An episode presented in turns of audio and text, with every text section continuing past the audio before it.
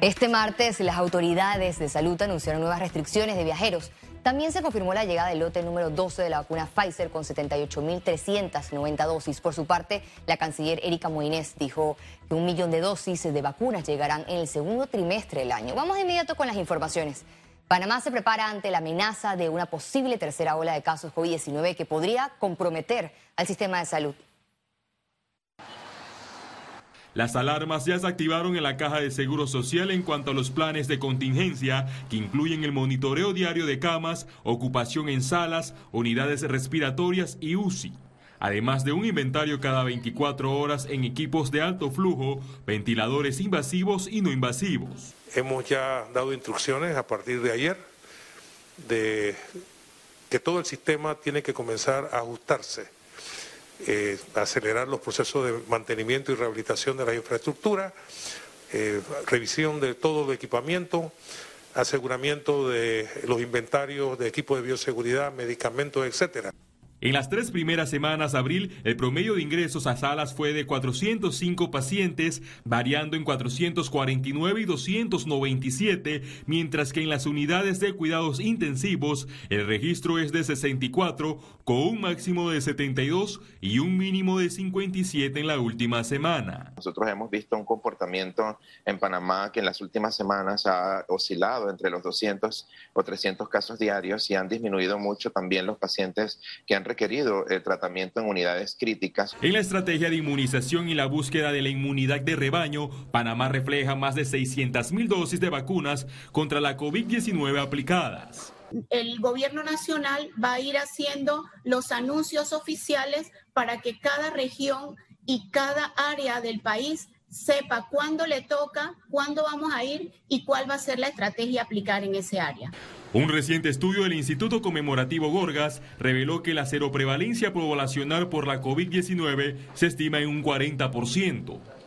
Eh, y hay varias hipótesis que podrían explicar por qué tenemos una baja cantidad de casos de forma sostenida y que no ha habido repuntes a pesar de carnavales, a pesar de Semana Santa, a pesar de ya empezar cierta apertura y flexibilización de las medidas de mitigación. Entre ellos se, se puede mencionar, por ejemplo, que a lo mejor tenemos más gente que ha tenido COVID de lo que se presume. La Organización Panamericana de la Salud destacó que Panamá tiene una de las incidencias de casos más bajas, tanto a nivel nacional como a nivel mundial, situándose en el puesto 86 con 89 casos activos por cada 100.000 habitantes. Félix Antonio Chávez, Econius. El Hospital del Niño reportó un total de 876 menores de edad con COVID-19 en lo que va de la pandemia. Actualmente hay dos infantes que se mantienen en cuidados intensivos. Nosotros hemos tenido un total de 876 niños que en un momento dado han acudido a la institución y han salido COVID positivo. Generalmente como un 40% han meritado hospitalización. Eso ha sido la dinámica a través de los meses. Lamentablemente en estos meses hemos tenido 11 niños que han fallecido a lo largo del tiempo. Este martes continuó la estrategia de vacunación simultánea emprendida por el equipo de la operación Panamavac 19 en los circuitos 8.2 y 8.3. Hasta el momento, alrededor del 40% de los residentes han sido inmunizados con la primera dosis en Capira, Chame y San Carlos. Este proceso se extenderá hasta el jueves 29 de abril.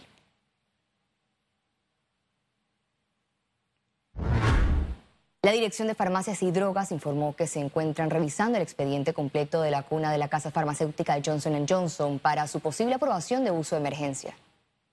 Estamos revisando lo que es el dossier completo del expediente de la vacuna de la farmacéutica Johnson Johnson. ¿Qué revisamos nosotros en este dossier, en este expediente, eh, cabe señalar? Revisamos desde lo que es el pensum de los investigadores, hasta lo mínimo que se presente. ¿Qué presentan ellos? Su plan de farmacovigilancia, su plan de gestión de riesgos. ¿Qué es el plan de gestión de riesgos? El plan de gestión de riesgos es el que te da los criterios de una manera proactiva, una farmacovigilancia proactiva que te hace hacer lo que en este momento se está haciendo con la vacuna de AstraZeneca. Continuamos en tema de salud, ya que el ministro de Salud, Luis Francisco Sucre, anunció en conferencia de prensa nuevas restricciones a los viajeros que provengan o hayan tenido alguna estadía en la India. Además, informó sobre la autorización de presentaciones musicales para amenizar en restaurantes, bares y al aire libre.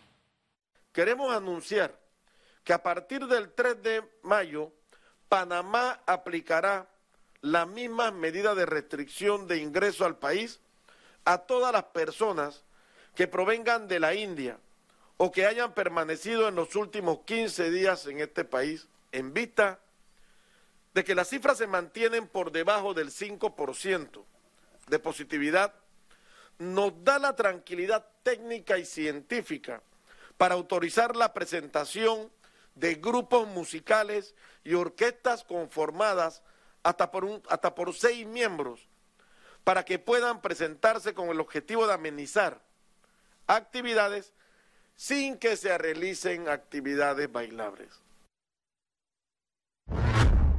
El índice de letalidad de COVID-19 en Panamá está en 1.7%. Para este martes se registraron 368 nuevos casos. 363.533 casos acumulados de COVID-19. 368 sumaron nuevos contagios por coronavirus. 347 pacientes se encuentran hospitalizados, 64 en cuidados intensivos y 283 en sala. En cuanto a los pacientes recuperados clínicamente, tenemos un reporte de 353.043. Panamá sumó un total de 6.216 fallecidos, de los cuales 3 se registraron en las últimas 24 horas. Médicos cubanos permanecerán en Panamá dos meses más, de acuerdo con la adenda del Acuerdo de Cooperación para la Respuesta a Emergencia Sanitaria entre Cuba y Panamá. La adenda del acuerdo contempla la extensión de la permanencia en el país de 122 médicos especialistas de los 230 profesionales de la salud que arribaron a Panamá en diciembre para atender tratamientos de COVID-19. Auditor consideró de exagerada la evaluación de la Contraloría General que calificó con 99% de efectividad el programa Panamá Solidario. Porque las estadísticas nuestras no son, no son eh, nacionales, no son perfectas porque no visitamos todos los corregimientos, nosotros solamente llegamos al 45% de los, de, los, de los corregimientos, lo que indica que no, ni siquiera tenemos la mitad de la relación que pudiera haber con la totalidad de las bolsas que se repartieron y los bonos.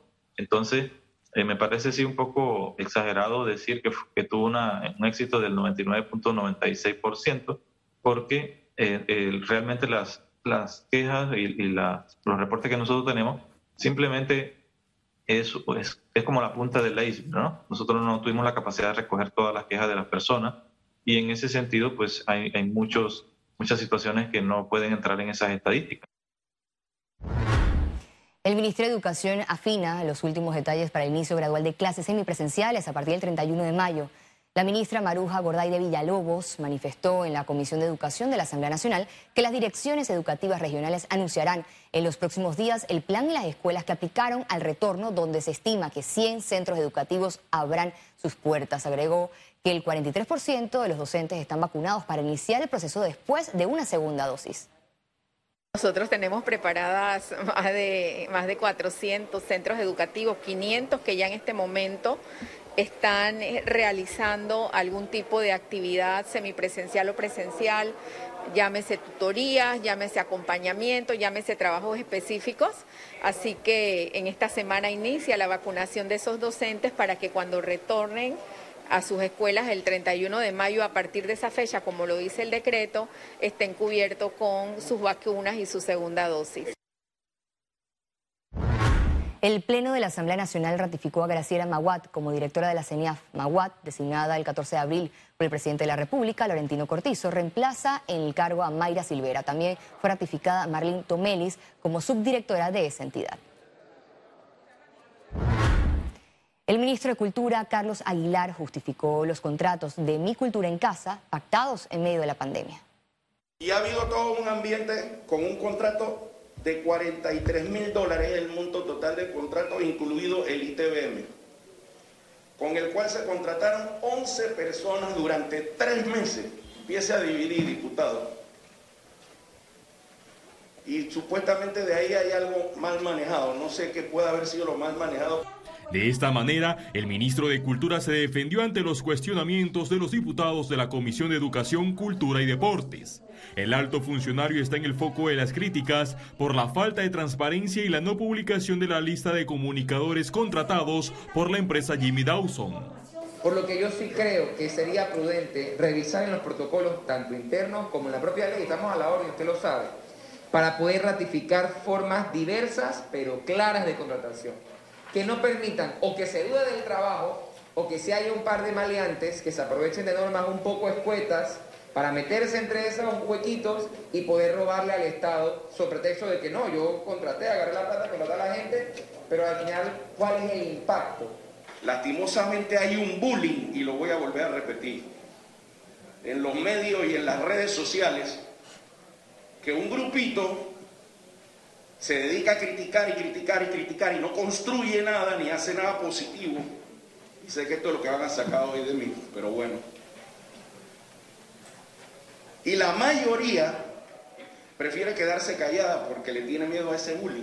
El Ministerio de Cultura espera un audito de la Contraloría para publicar 26 contratos. Si todos los artistas que nosotros contratamos durante este tiempo, todos los artesanos que han recibido los beneficios, todos los de las industrias creativas que se han capacitado, dijeran, ah, ese grupito estaría callado. Pero la gente le tiene miedo al bullying de las redes sociales. Ah, yo nunca he sentido bullying de ningún medio de comunicación. Eh, por eso es muy importante que tú aclares y que tú expliques.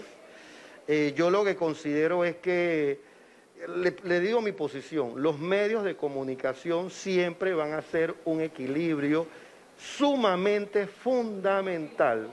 El recién ministerio creado por el actual gobierno es objeto de investigaciones por parte de la Fiscalía Anticorrupción. Félix Antonio Chávez, Econius. La diputada del PRD, Kaira Harding, confirmó ser la única mujer que aspira a la presidencia de la Asamblea Nacional. Sí, en efecto, estamos aspirando a presidir la Asamblea. Entiendo que hay cuatro o cinco compañeros. Es temprano en lo que es aquí en la Asamblea, ya que el próximo jueves 29 finalizamos este segundo periodo de sesiones y bueno, en estos dos meses vendrá el tema de la política interna, de buscar los votos internamente, primero en nuestra bancada y luego la consolidación a llevarle nuestra propuesta a los demás compañeros diputados, los 71 diputados. Pero sí estoy aspirando, creo que es mi derecho como diputada eh, querer presidir este órgano del Estado y de igual forma la participación de la mujer. Y bueno, ahí estamos. Alguien dijo una vez que el que no aspira, aspira.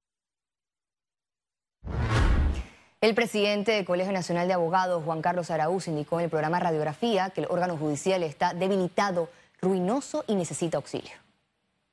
¿Cómo pretender que haya justicia en tiempo oportuno si el número de casos que ingresa a un despacho es superior a la capacidad humana para resolver asuntos?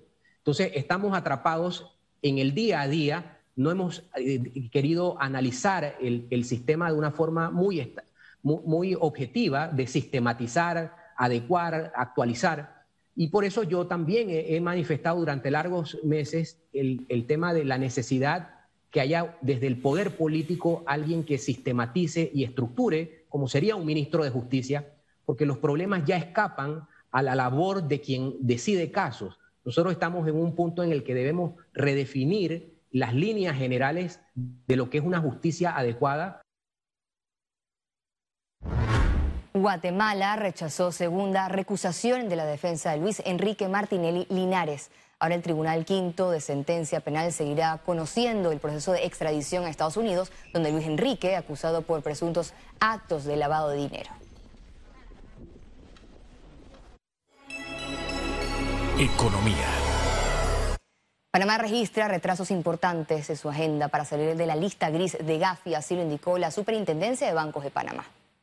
Las recomendaciones del GAFI a Panamá apuntan a que el país debe fortalecer su comprensión del riesgo del lavado de dinero y el financiamiento del terrorismo de las personas jurídicas. Además, identificar a los remitentes de dinero sin licencia. Todos los plazos ya han expirado y Panamá todavía tiene trabajo pendiente. Este tema es supremamente importante para la buena imagen, reputación internacional y competitividad del país. No podemos seguir presentándonos con debilidades estratégicas en materia de la lucha contra actividades ilícitas transnacionales. Hemos avanzado muchísimo, pero hay aún tareas pendientes. Pese a las restricciones por pandemia, la producción en el sector agropecuario creció 5%. El Ministerio de Desarrollo Agropecuario destacó el trabajo de los productores, quienes no detuvieron la producción de los distintos rubros alimenticios durante el 2020. Esto libró al país de registrar un desabastecimiento de alimentos y especulaciones en los precios. Hemos tenido aumentos importantes en, las eh, siembras de arroz, más de 11.000 hectáreas, en cebolla aproximadamente más de 600 hectáreas, la producción de leche ha aumentado, las exportaciones también. Al regreso, internacionales. En breve volvemos con ustedes.